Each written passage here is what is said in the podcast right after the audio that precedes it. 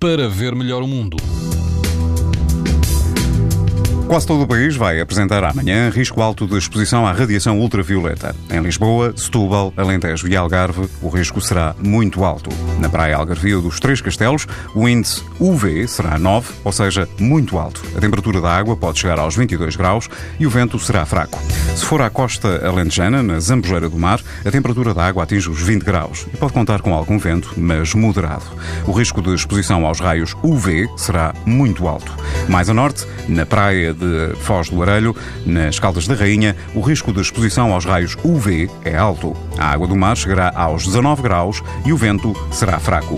Pode ouvir estas informações no site da TSF e também em podcast. Para ver melhor o mundo, uma parceria Essilor-TSF. Leia o jornal sem perder as brincadeiras dos seus filhos e o barco que navega no horizonte. As lentes Varilux S4D são tão exclusivas como a impressão digital. Garantem uma visão nítida a todas as distâncias e o conforto Essilor Proteção Total para uma visão saudável. Essilor, para ver melhor o mundo.